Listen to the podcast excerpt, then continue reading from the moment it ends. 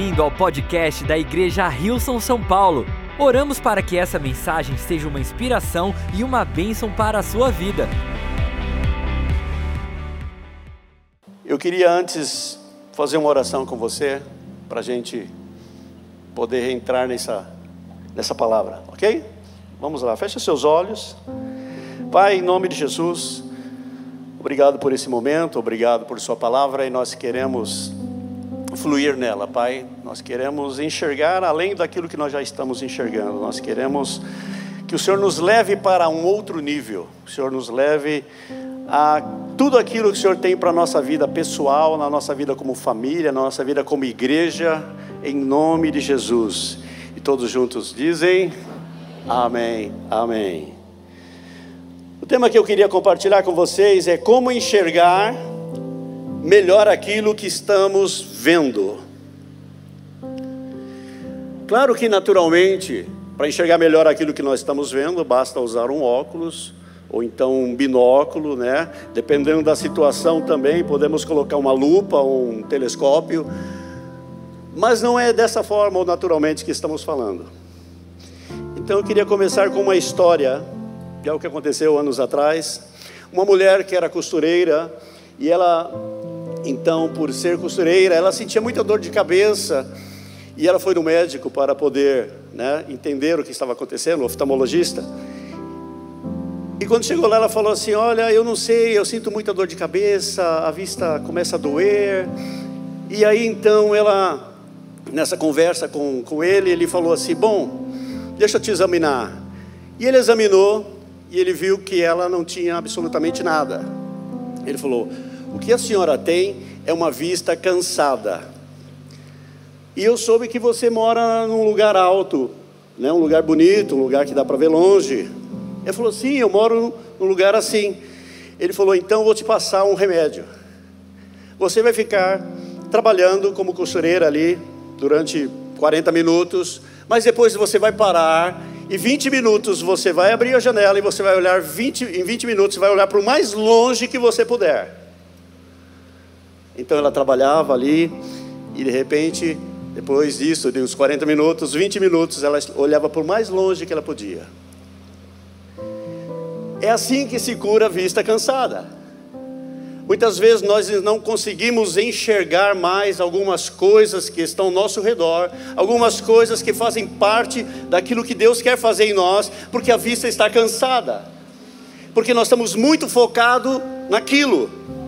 E Deus fala assim: olha, abre, olha o mais longe, olha o que eu prometi para você lá na frente, olha os sonhos que eu tenho para você, olha os projetos que eu estabeleci para a tua vida. E quando você começa a olhar, você começa a descansar sua vista, você começa a ter um tempo realmente de alegria e falar: puxa, vale a pena. E depois dos 20 minutos você volta a focar novamente aquilo que Deus colocou na tua mão para fazer. Eu queria ler um texto em livro de Marcos, no capítulo 8, versículo 24 e 25. E Jesus cura um cego. Recuperando aos poucos a vista, o homem respondeu: Vejo pessoas, mas não as enxergo claramente. Parecem árvores andando. Jesus pôs as mãos sobre os olhos do homem mais uma vez, e sua visão ficou, foi completamente restaurada e ele, ele passou a ver tudo com nitidez.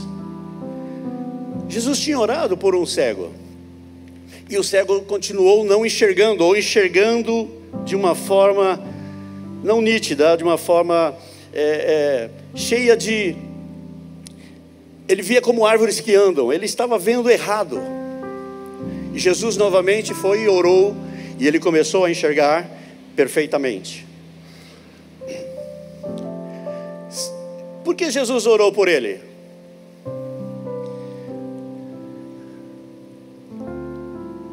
Porque se ele não enxerga claramente as pessoas, ele não ia se enxergar claramente, não ia enxergar claramente Jesus.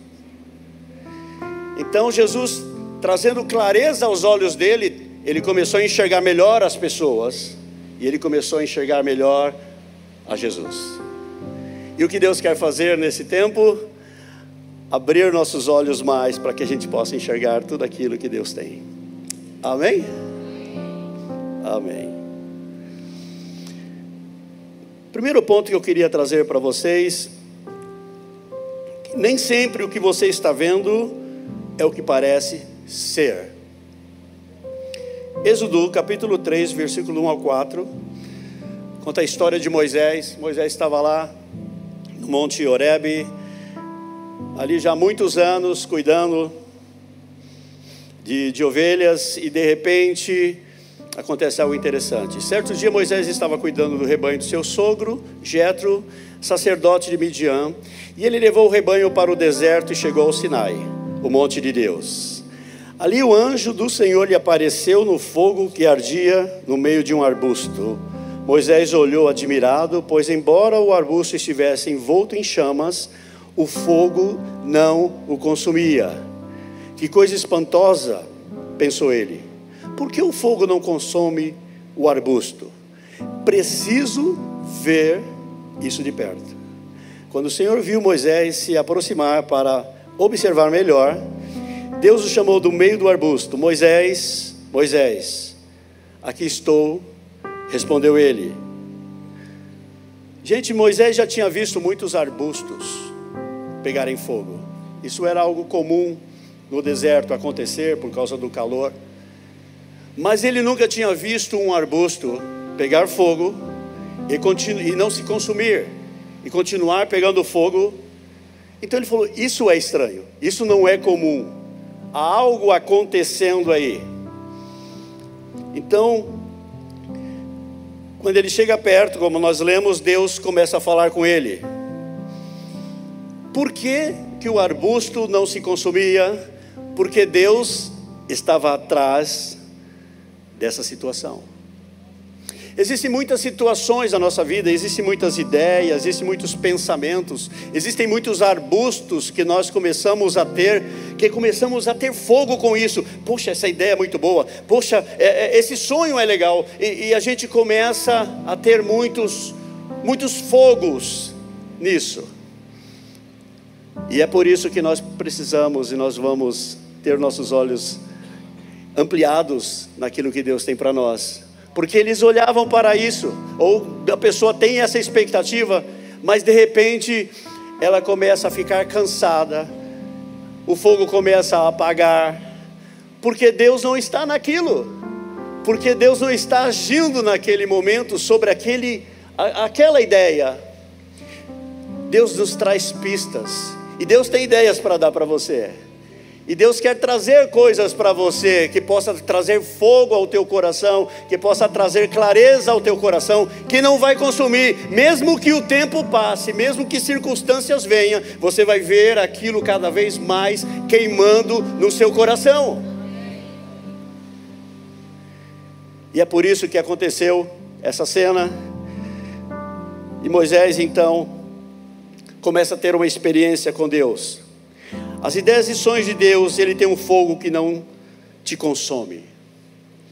O que Deus tem para você não vai te consumir jamais. A segunda coisa que eu vejo aqui, o segundo ponto, como você se vê, assim você será. Números capítulo 13, versículo 33 diz: Vimos até gigantes, os descendentes de Enaque, e perto deles nós sentimos como gafanhotos, e também era assim que parecíamos para eles. Qual o cenário aqui? O que está acontecendo?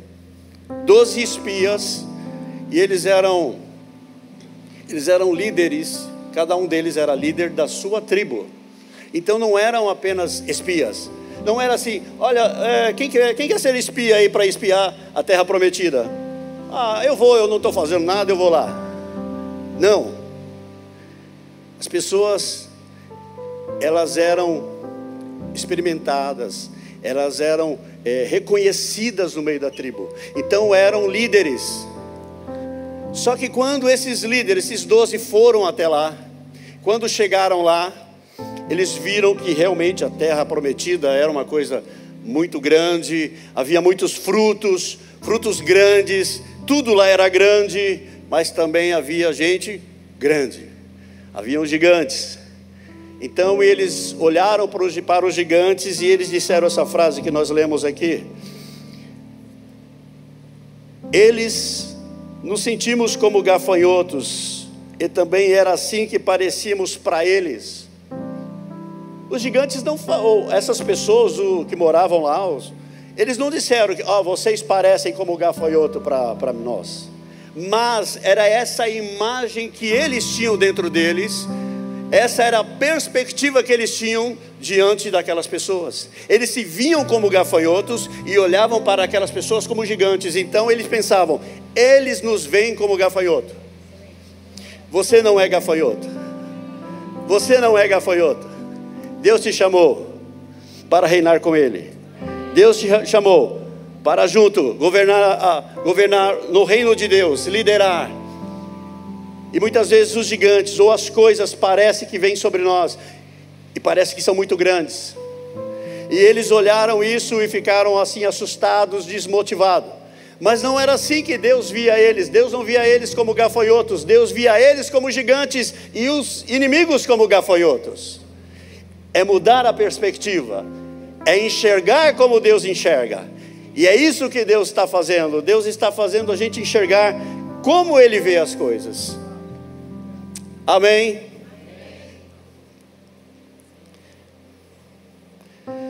Na verdade, eles viram tanto gafanhoto no deserto que se viam como um deles. Deixa eu dizer uma palavra para você. Você não é o problema que está passando. Você não é o problema. Você está passando por um problema, mas você não é o problema. Esse desafio veio para te fazer mais forte e não para se tornar parte dele. Nós temos que muitas vezes entender: ó, eu estou passando por um problema, mas eu não sou o problema. E temos que colocar o problema aqui e dizer assim: existe um problema, mas eu conheço alguém que traz a solução. E essa solução que vem dele vai passar por mim e nós vamos resolver esse problema. Amém.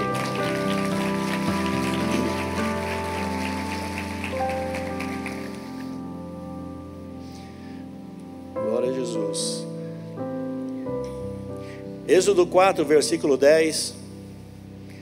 Moisés, porém, disse ao Senhor: Ó Senhor, não tenho facilidade para falar, nem antes nem agora que falasse com teu servo. Eu não consigo me expressar e me atrapalho com as palavras.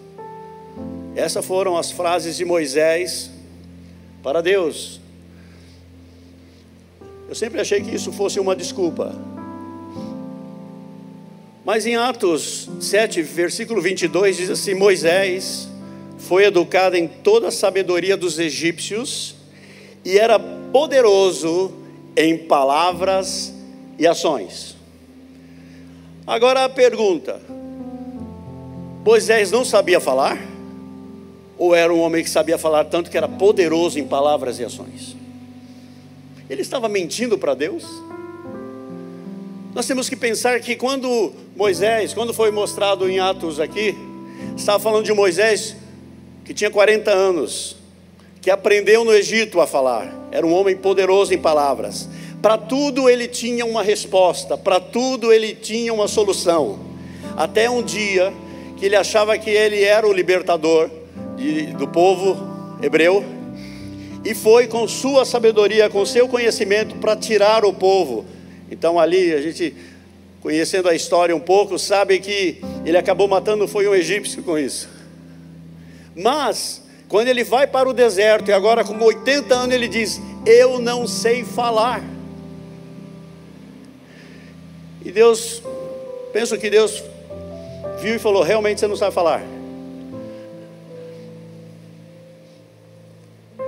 E por que Moisés não sabia falar? Porque quando uma pessoa começa a viver um relacionamento com Deus e aprende que não são respostas prontas que vão trazer soluções para a vida, mas uma palavra que sai da boca de Deus. Muitas vezes nós estamos passando por situações que nós não sabemos por que estamos passando e, e por que essa situação continua. E alguém pergunta, pergunta para você: por que você está passando por isso?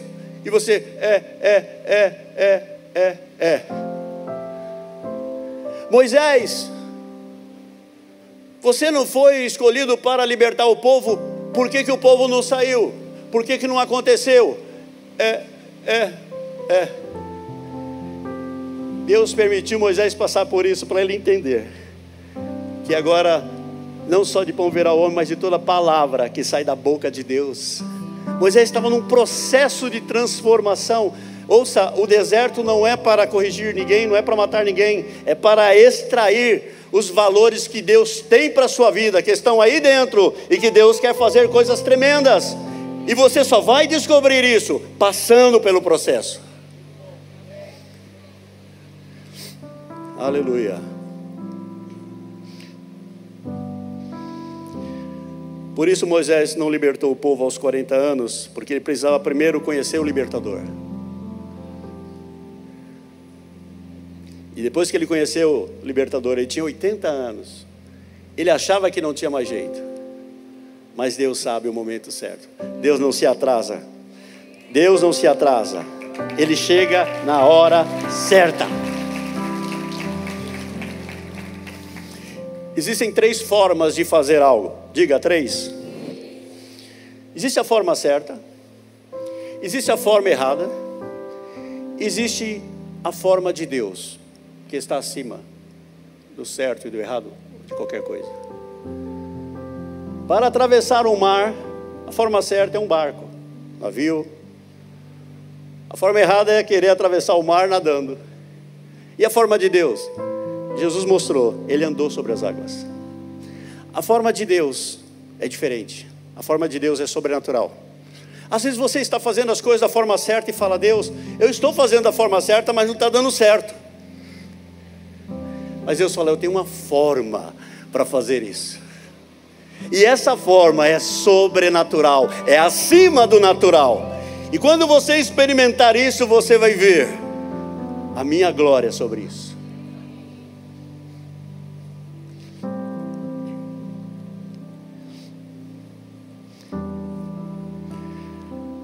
Terceiro ponto, ajuste tua visão à forma que Deus te vê. Tem até uma varinha aqui. Eu que muitos dias andei com uma bengala. Êxodo 4, versículo 2 ao 4, diz assim: Então o Senhor lhe perguntou: O que você tem na mão? Perguntou para Moisés. Moisés falou: Uma vara. Respondeu Moisés. Jogue-a no chão, disse o Senhor. Moisés jogou a vara no chão e ela se transformou numa serpente. Fique tranquilo que ela não vai se transformar na serpente. Moisés fugiu dela, mas o Senhor lhe disse: estenda a mão e pegue pela cauda. Moisés estendeu a mão e pegou a serpente, e ela voltou a ser uma vara. Vamos lá então. Moisés tinha 80 anos. Para Moisés, isso aqui era o quê? Oi? É. Mas o olhar de Moisés era a sua aposentadoria. Ele não tinha mais o que fazer da vida, a não ser cuidar de ovelhas que nem dele era. Ele não tinha mais expectativa de vida ele não tinha mais sonhos, ele não tinha mais projeto. Então era uma vara, mas era um seguro de vida. Eu trabalho para o meu sogro, então eu vou ter o que comer, vou ter o que beber, pelo menos o resto da minha vida. Era isso que ele pensava. Mas quando ele joga, e Deus pergunta: O que você tem na mão, Moisés? Ele falou: É uma vara. Deus falou: Joga e vira o que? Uma serpente. Quando Moisés viu a serpente, ele ficou com medo, ele fugiu, porque a serpente representava. Egito, o símbolo do Egito é uma serpente. Então, quando ele viu a serpente, ele lembrou de gritos: Seu homicida! Você, vai, você, quer, você quer libertar o povo? Some daqui, seu homicida! Ele andava talvez dia a dia e vinha na cabeça dele. Ele não sabia que havia uma serpente na vara, ele via como aposentadoria. Ele achava que ele estava segurando a vara, mas a vara estava controlando e segurando ele. Por isso Deus disse: solta. Você tem que soltar o que está tentando te segurar. Porque muitas vezes atrás disso tem uma serpente. E Deus então, agora junto com ele, leva ele a esse desafio, porque ele ficou com medo, ele lembrou.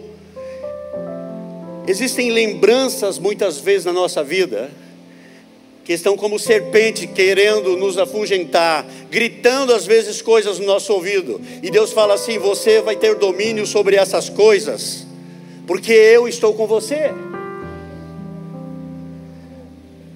E Deus foi com ele e falou: pega a vara. Mas Senhor, eu estou com medo. Mas eu sou o papai aqui. O papai cuida de você. Não tenha medo. Pega, pega pela cauda. Que perigo! E quando ele pega, se transforma no quê? A vara é o que nós estamos vendo, mas o que está por trás disso? Se transformou num chamado, se transformou num sonho, se transformou numa nova perspectiva da vida. Ele falou: Não nasci para viver agora aposentado aos 80. Não, Deus tem um chamado para mim. Deus tem coisas tremendas para fazer.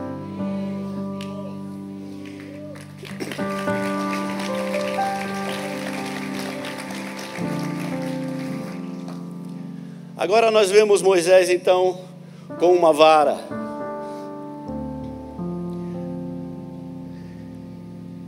E aí acontece algo interessante em Êxodo 14, versículo 15 e 16. Deixa eu ler aqui. Então o Senhor disse a Moisés: Por que você está clamando a mim? Diga ao povo que marche, tome sua vara, que não tem mais serpente, que não é mais o. É, é um ponto de partida, não é um final de história. Estenda a mão sobre o mar, divida as águas para que as, os israelitas atravessem pelo meio do mar em terra seca. Porque Deus manda o povo marchar. Eu acredito que muitos aqui já viram o soldado marchando. Ele levanta bem alto o pé, levanta a cabeça. Soldado, eu estou aqui num sacrifício fazendo isso. Sabe por que Deus mandou eles marcharem? Porque escravo não marcha, escravo anda rastejando por causa das correntes. Então eles eram filhos de escravos 430 anos, gente. Filhos de escravos, netos de escravos, bisnetos de escravos. Então eles só sabiam andar assim. Então a cabeça deles era dizer: Eu jamais vou conseguir avançar. É olhar para o chão e ficar sempre cabisbaixo e dizendo: A minha vida é preparar meu filho para ser um bom escravo. E Deus diz: Diga ao povo que marche. Quando eles foram marchando, não foi quebrando só aqui, foi quebrando aqui, ó. Foi quebrando na mente deles, que eles foram, se o filho vos libertar, verdadeiramente sereis livres. E aí eles começaram a marchar. Eu penso que Moisés estendeu a vara e o mar começou, mas o processo que, que gerou realmente o resultado foi a marcha deles. Na medida que eles iam marchando, o mar ia se abrindo. Na medida que eles iam marchando, o mar ia se abrindo. E os egípcios, quando estavam vindo atrás deles, não estavam vendo mais um escravos que andavam rastejando, eles estavam vendo um exército de Deus caminhando e marchando para tudo aquilo que Deus tinha para a vida deles.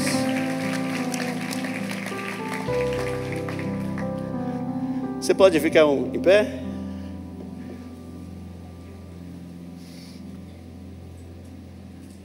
Interessante quando você faz algo que você não está acostumado. Como por exemplo, eu sou canhoto, tudo que eu faço com a mão direita. Quando eu vou tentar fazer algo com a mão esquerda, é meio estranho. O cérebro não registra da mesma forma. Então, quando eles começaram a marchar, no começo é estranho. Quando a gente começa a andar naquilo que Deus tem para nós, naquilo que Deus nos chamou para fazer, no começo é estranho. Mas a gente, na medida que a gente vai marchando, a gente vai percebendo. A mente vai mudando, a mente vai sendo transformada. Nós vamos começando a andar de fé em fé, de glória em glória. Então eu quero declarar sobre a tua vida. Se você veio para cá e tem alguma área da tua vida que você está rastejando ou está passando por algo que tem te prendido, o Senhor diz para você: é tempo de marchar, é tempo de marchar, é tempo de marchar, é tempo de marchar, é tempo de fazer isso aqui, ó. Isso quer dizer avançar.